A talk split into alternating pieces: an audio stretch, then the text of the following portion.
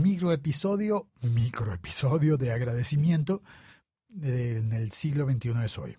Hoy el agradecimiento va para Gómez Cadavid, que además tiene un podcast y mm, que se llama Podcast Gómez. Creo que sí es él, ¿no? Y dice en su reseña en iTunes escribió, Aló, hay la luz del podcasting en Colombia. Desde hace mucho tiempo me acompaña la voz de Félix, afortunadamente. Y que soy Applehead, le escucho diariamente, no en vivo. Debo admitir que el siglo XXI es hoy me ha animado a poner sobre ruedas mis propios proyectos.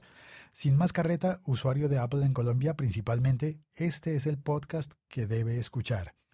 El trabajo de Félix es maravilloso. Chao, cuelgo. Eso lo escribió, lo escribió Gómez, Gómez Cadavid. Pues muchas gracias. Qué bonita reseña. Mil gracias por ella.